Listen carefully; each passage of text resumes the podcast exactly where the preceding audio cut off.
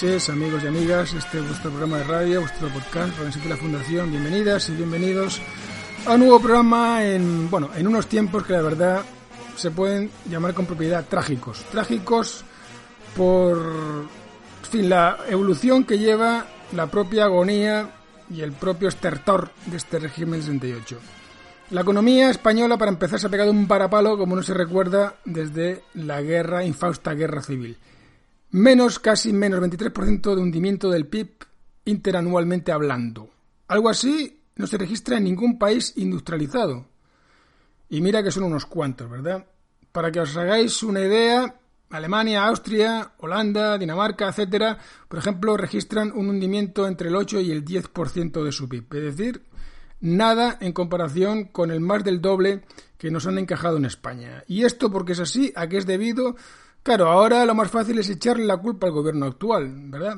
y la verdad es que tiene gran parte de la culpa, por lo menos en cuanto a su negligencia criminal y en cuanto a su motivación política, como hemos discutido en el anterior programa, para destruir lo que ya no estaba destruido, porque realmente la economía, la sociedad y la política española venía eh, ya oliendo a muerto eh, venía de un estado de putrefacción desde el mismo momento en el que nace. Nace basándose en el consenso de los partidos, una gran mentira, y es que nos traen la democracia cuando realmente lo que hacen con la Constitución 68 y con los pactos de Moncloa es simplemente repartirse el poder con el heredero del dictador, el campechano, Juan Carlos I, el que ha demostrado al final ser lo que siempre ha sido, un ladrón, un corrupto, un mentiroso.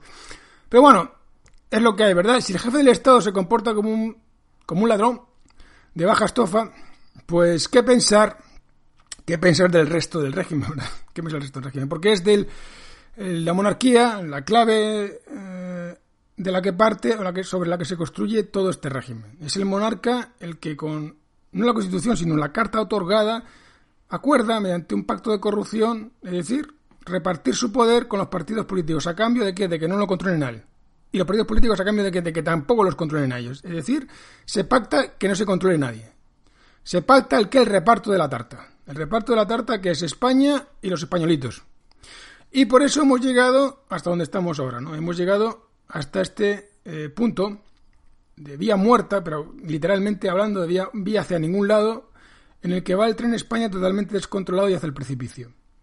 Pero bueno, es algo como decimos, queridos amigos, queridas amigas, veníamos ya discutiendo, hablando desde hacía, pues prácticamente, incluso desde la anterior fase aquella fase que recordáis de polinomia y ahora con Radio 7 la Fundación. Es algo que veníamos machacando, insistiendo, que íbamos a terminar así.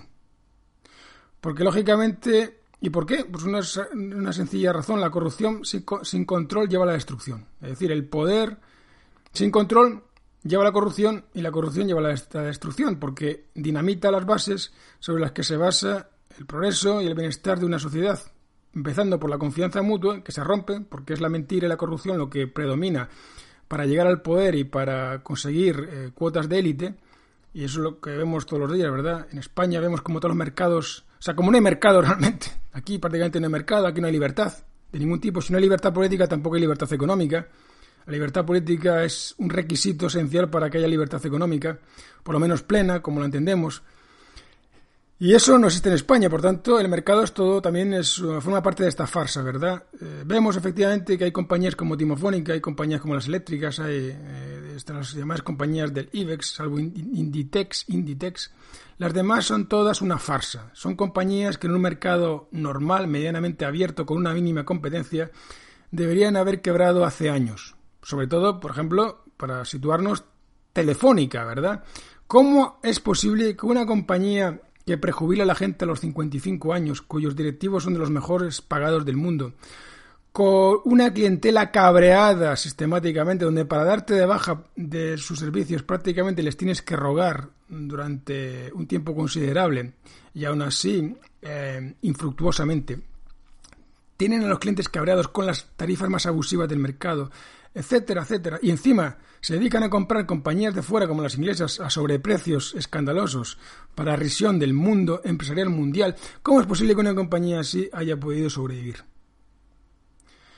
Pues corrupción política.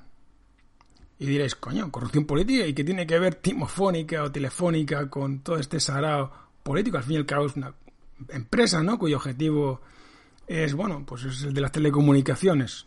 ¿Cómo, cómo sí, pero eh, mirad quiénes están en su, en su consejo en su consejo de administración, ¿no? Están todos cargos políticos.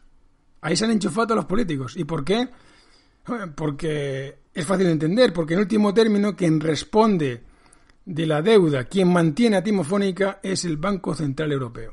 Sí, sí, como lo escucháis, el Banco Central Europeo. Y es una sencilla eh, operación, es, un sencillo mecanismo el que explica esto, ¿no? Y es que, por ejemplo, Timofónica cuando necesita comprar una compañía de fuera, como no tiene capital propio, lo que hace es soltar, crear deuda, ¿no? Esa deuda, o, entre comillas, ampliación de capital, se la compra, imaginaos, y no, y no tenéis que imaginarlo porque eso es lo que ha pasado, se la compra el Banco Santander. El Banco Santander, que es otra parte del régimen, le compra la deuda a una compañía del régimen como es Timofónica. Bien, esa deuda no vale nada, vale cero, cero patatero. Porque esa compañía debería estar quebrada, como decimos, no ofrece ningún servicio mejor que el de la competencia en ningún lugar del mundo.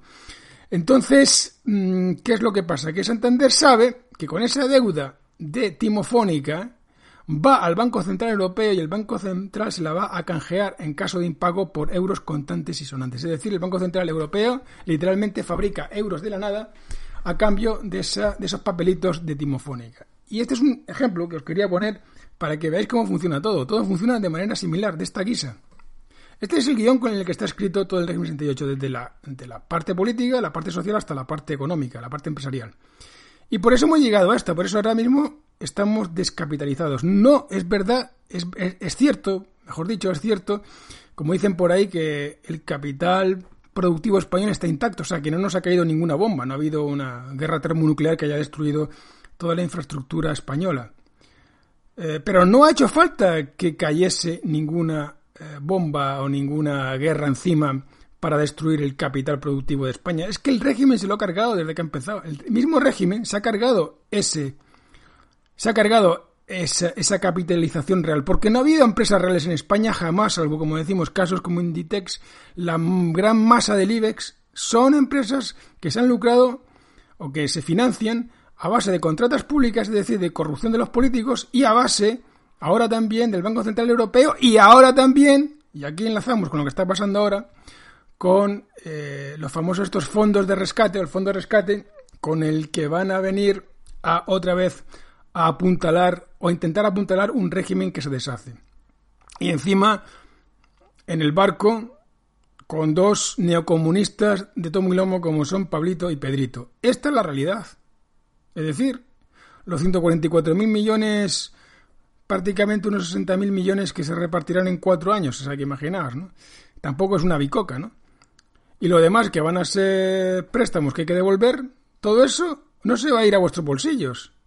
Que sería, yo creo, que incluso que muchísimo mejor que lo que van a hacer con él, ¿no? Ya, veréis que el chulo, chulo putas, vamos a decirlo así, ¿no? El tontarraca este, el mentiroso patológico del, del Sanchinflas, ya ha dicho que es él el que tiene la potestad, el que tiene el dominio, el gran cacique del reino, encargado, él, el ladrón máximo del reino, de repartir el dinero que viene de Europa.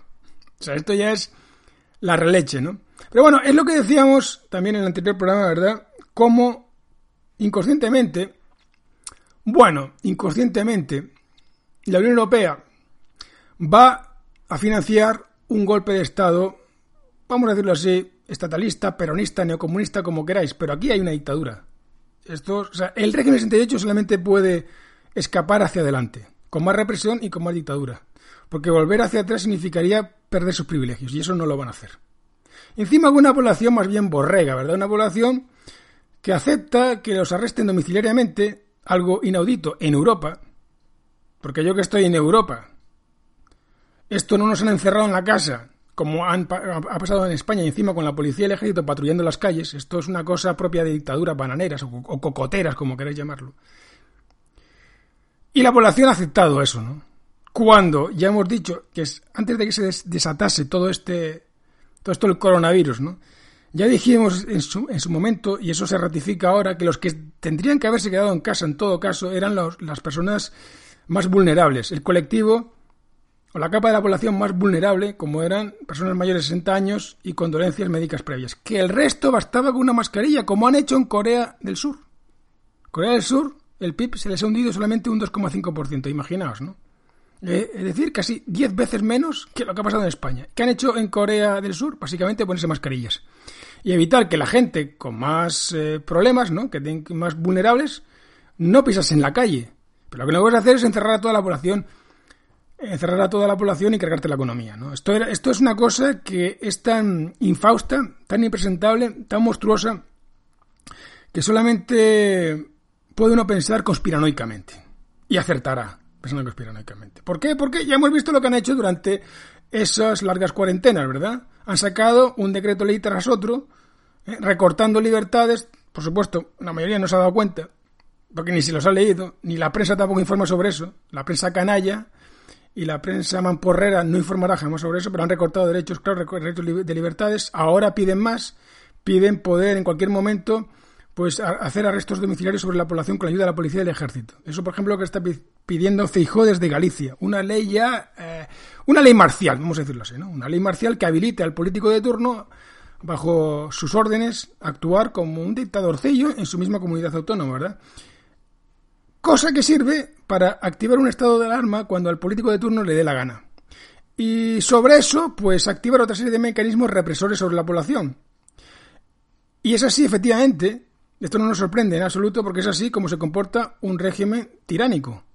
Un régimen que en principio era despótico, despótico, vamos a decirlo así, ilustrado entre comillas, se mantenía una fachada de respeto a los derechos civiles sin que existiesen derechos políticos. Y ahora se quieren encargar ambos. Se quieren encargar tanto los derechos civiles como los derechos políticos para retroceder, pues sí, a lo que había en la época de Franco. Quizás en el tardofranquismo, quizás una cosa como el tardofranquismo para empezar, ¿no?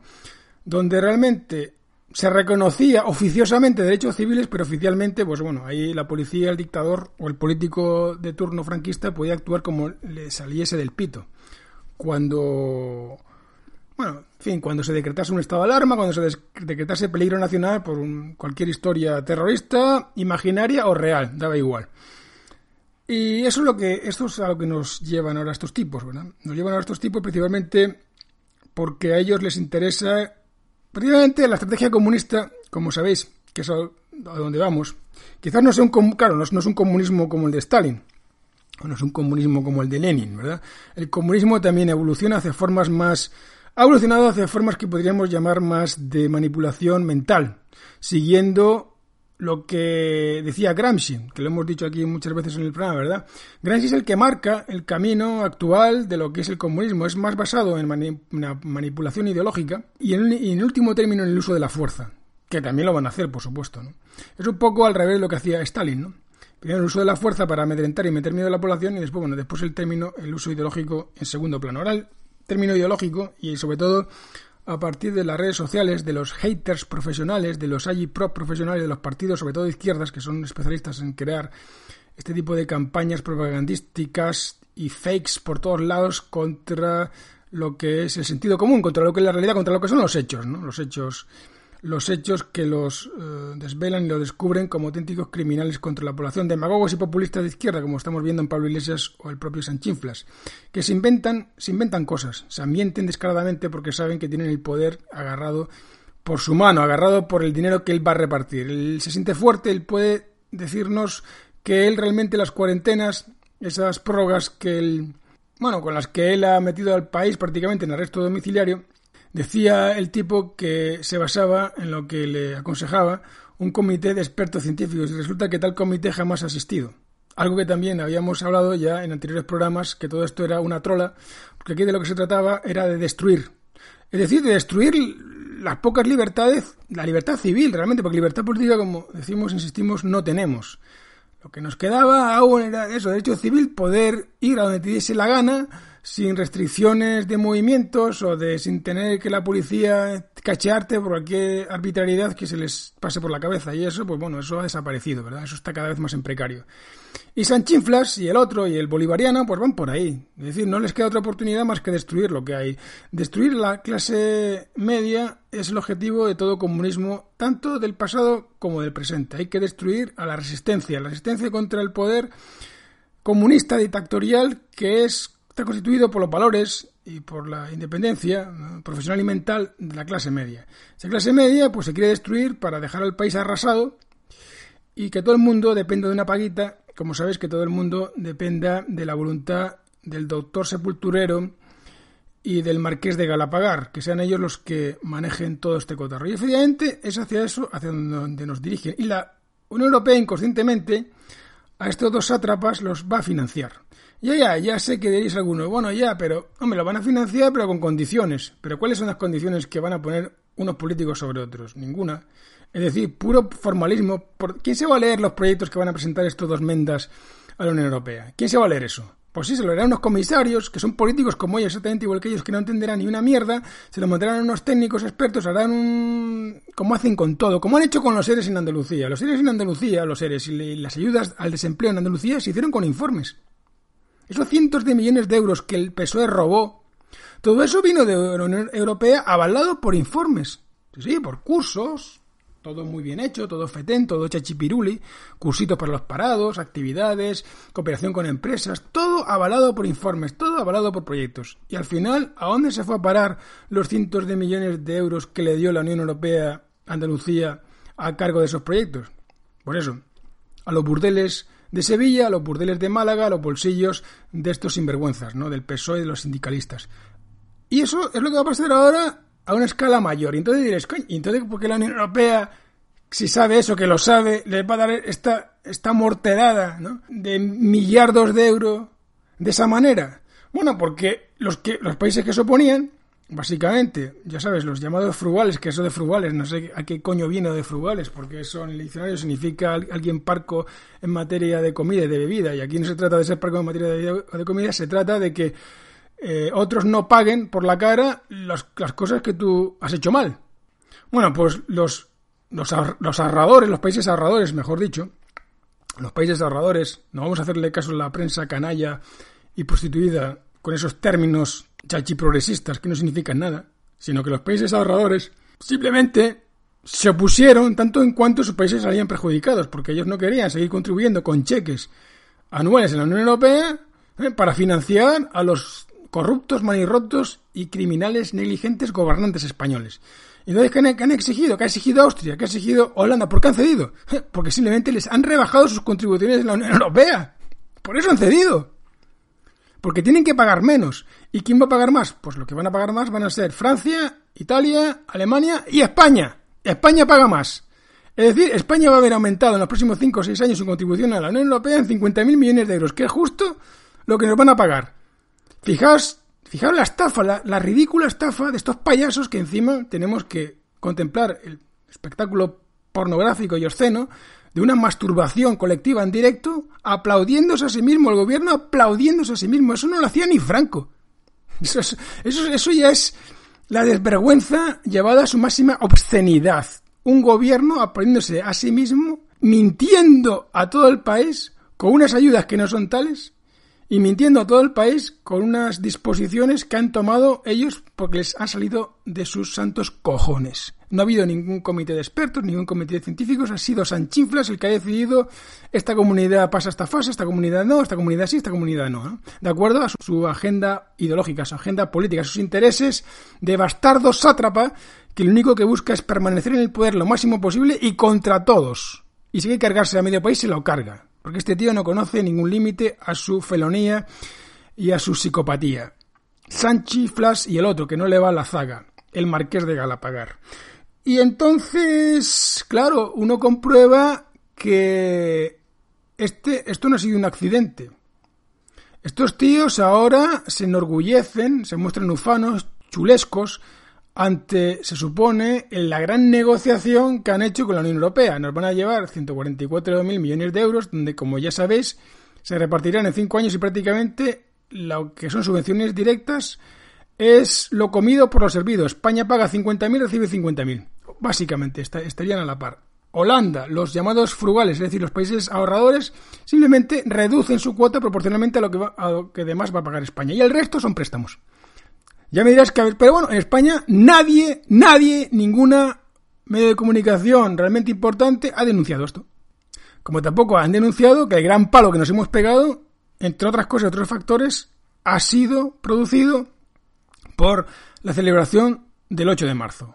Ese día infausto, ese día que fue el día no del feminismo, sino del virus. O sea, el COVID saluda a España, vamos a decirlo así, ¿no? Fue el día del COVID, fue el día del coronavirus, el 8 de marzo.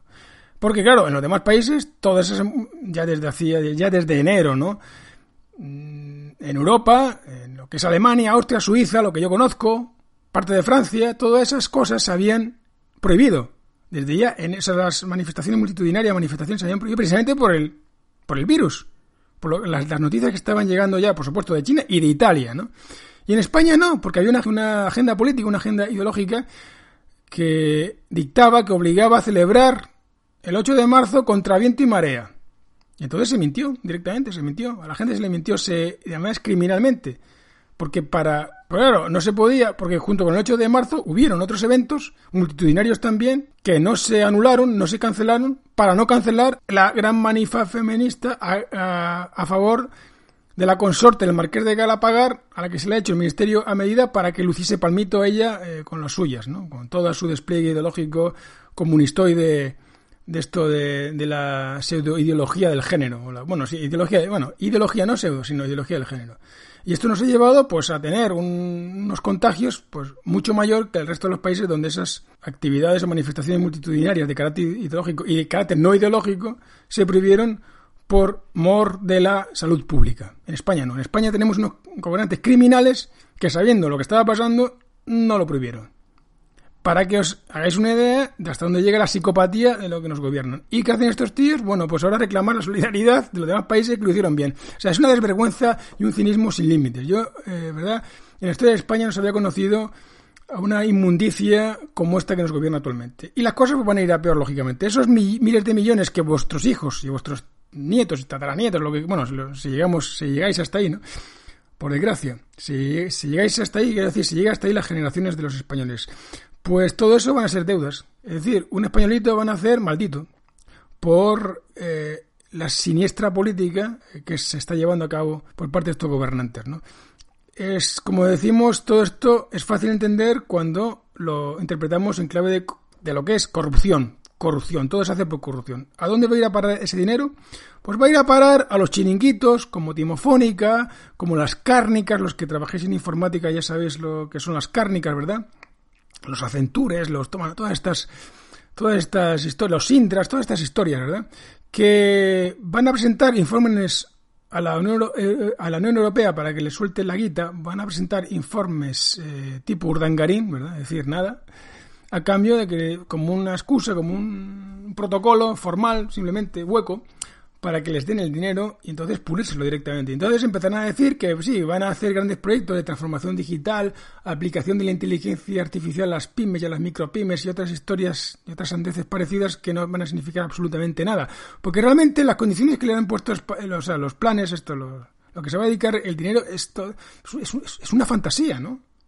Energías verdes, transformación digital, pero de verdad alguien se puede tragar esta mamarrachada. Esto es como, como, sí, como lo que han intentado hacer siempre, ¿verdad? Por ejemplo, estos mismos tipos nos trajeron la ruina del AVE, esa línea de alta velocidad, ¿no? Que se vendió como lo máximo en plan modernidad a lo que podía aspirar un país. Ya se incluso se extrapoló más allá de lo que era un mero objeto de comunicación, de comunicación viaria. Ya eso era ya el símbolo, el símbolo de la modernidad, era ya una religión, había que poner aves por todos lados. Hasta el villorrio más miserable exigía tener su propia línea de ave, ¿verdad? Entonces se construyó todo esto y se construyó simplemente porque aquí todo el mundo sacó mucha pasta de corrupción. Las obras, el ave deja mucho dinero. Eso sí, no, sirve absolutamente para nada porque están medio vacíos, cuestan un dineral de mantenimiento. Los billetes también están reservados, una, una gran mayoría no pueden pagar esos billetes o sea que esto todo fue realmente un desarrollismo, una nueva versión del siglo XXI de desarrollismo paleto, ¿no? llevada a cabo, como no, con un partido no franquista como es el PP y también el PSOE, que el PSOE por el lado de la falange y el PP por el lado del Opus Dei, ¿no? Son ambos criaturas nacidas como evisceraciones del propio franquismo reventado con el tardofranquismo y después con la continuación en el régimen 78. Pues bien, vale, pues nada. Entonces se dedican a hacer aves por todos lados. El campechano no solamente es trincada aquí, sino también de los, de los árabes y de los de por allí y por allá con comisiones. Era un negocio rentabilísimo, ¿verdad? Y así fue que el AVE no sirvió absolutamente para nada. ¿Cómo se vendió el AVE? Si recordaréis, se vendió como, estamos diciendo ahora, como la forma más rápida de enriquecer un país. Es decir, dotarle de líneas de comunicación de alta velocidad automáticamente generaría atracción de empresas, generaría, por tanto, creación de capital productivo y mucho empleo. Así se vendió, ¿verdad? ¿Ha sido verdad eso? Pues no, pues no ha sido verdad. Al contrario, ¿no? Nos han creado empresas, nos han creado capital productivo, nos han creado trabajo, lo único que se ha creado es las cajas de los partidos han aumentado de manera ostentosa, de manera exagerada. El campechano se puede exiliar donde le dé la gana con miles de millones, ¿no? Eh, cobrados en negro y evadidos al fisco a través de negocios como este, como lo del AVE, ¿verdad? Es de una paletada absoluta. Pensar, pensar que la economía se puede crear por decisión de un político de transformar el país mediante un gasto público escandaloso ¿eh? para crear líneas de comunicación que no se necesitan productivamente, porque si se necesitasen, ya se habrían hecho. Es que es una cosa que es evidente. O sea, lo que crea empresa, lo que crea riqueza en un país, no es que el político, al político de turno se le ocurra hacer en medio de un desierto empezar a hacer, yo que sé, una ciudad con museos y con eh, grandes centros comerciales y con urbanizaciones sacadas de la nada y poner carreteras y autopistas de puta madre y después poner un ave y ya está. Y con eso ya está arreglado. Después ya automáticamente parece, ¿no? Según nos dicen, vienen los empresarios, vienen los empresarios, colocan en sus empresas, hacen los trabajos y ya está. Pero el trabajo fundamental ya estaba hecho. Pues eso es mentira. Es decir, el que crea riqueza en un país es el empresario, es el que arriesga su dinero, el que arriesga su vida, incluso su vida, sus, porque arriesga su salud metiéndose en una aventura que no sabe cómo le va a salir. Y entonces dedicándose tiempo, dedicándole dinero, dedicándole, como decimos, salud y intentando que el Estado no le estorbe mucho. Es decir, el Estado tiene que hacer todo lo contrario, es decir, apartarse de ahí, ¿no? Apartarse, dejarle tranquilo, no asaltarle a impuestos, no robarle lo que está capitalizando para hacer aves que no le sirven a nadie, que no tienen ningún plan, no tienen ningún objetivo porque los políticos no entienden nada de la empresa ni del mundo del mercado, absolutamente nada, son ineptos, están en política precisamente porque han fracasado en la empresa privada, en el mundo del mercado, han fracasado y se han metido en política, por lo tanto no entienden nada de cómo funciona el mundo real. Los que entienden cómo funciona el mundo real son los que arriesgan su capital para hacer nuevas ideas, para implementar nuevos proyectos, nuevas ideas. Y esa gente, lo del AVE, le tiene sin cuidado. Su manera de invertir no tiene nada que ver con que haya ahí un AVE. A lo mejor puede ser un factor, sí, puede ser un factor, pero no es el factor fundamental ni es el prioritario. El factor fundamental es cuántos impuestos, me, o sea, cuánto me van a robar estos políticos a mí por instalar aquí mi empresa. ¿Qué leyes tengo que cumplir para que me dejen tranquilo?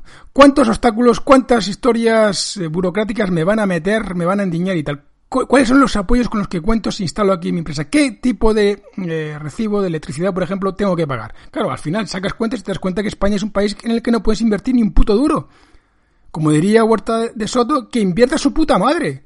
Lógicamente, por muchos sabes que te pongan, por muchos museos que te pongan, por muchos centros comerciales que te pongan y autovías fantásticas, si te quitan un 50% de impuestos, si te atosigan con, con leyes que te asfixian completamente, si tienen un mercado fragmentado en autonomías, que invierta su puta madre.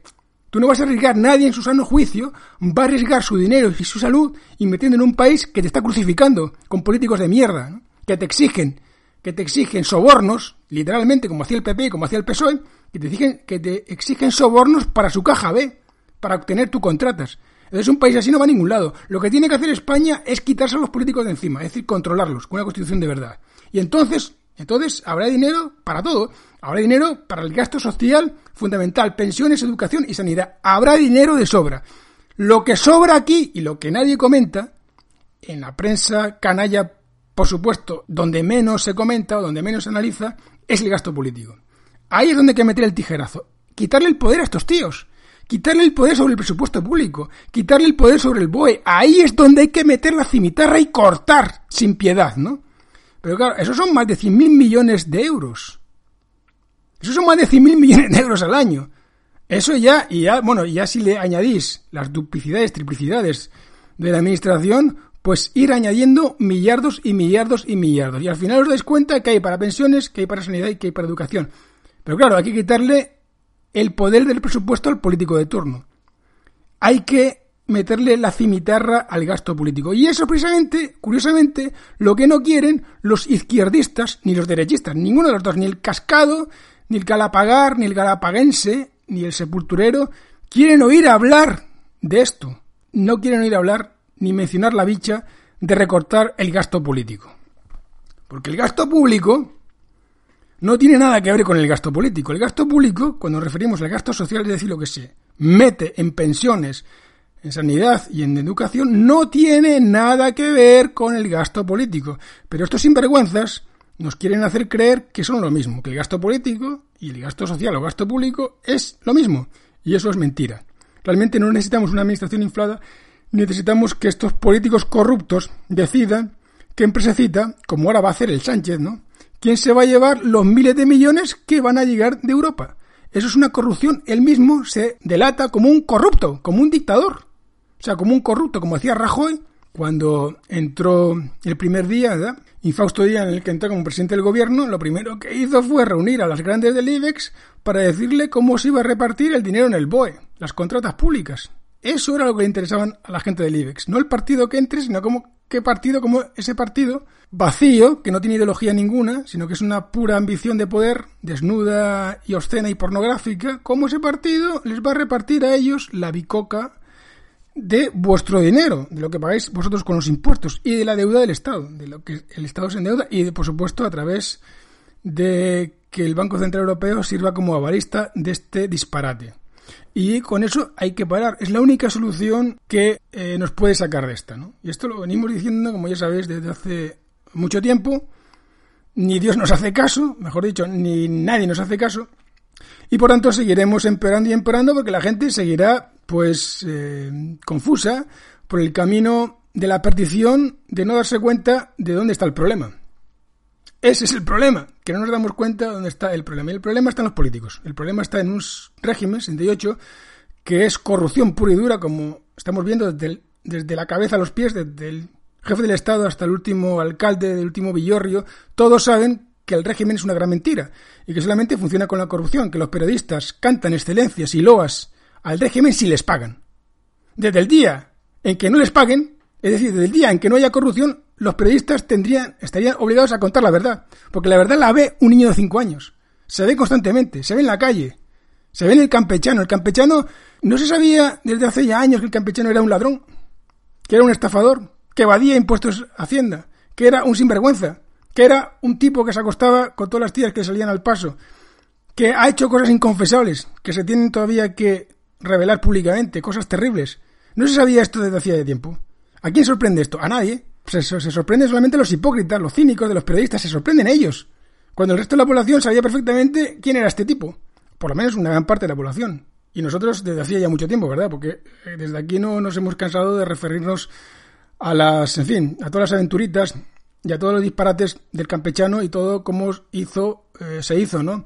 La transición para que eh, los crímenes, tanto de los partidos políticos de los franquistas como del rey, permaneciesen ocultos por toda la eternidad, vamos a decir, mientras estuviese vigente esta carta otorgada que una constitución de 68. Y eso es lo que han hecho.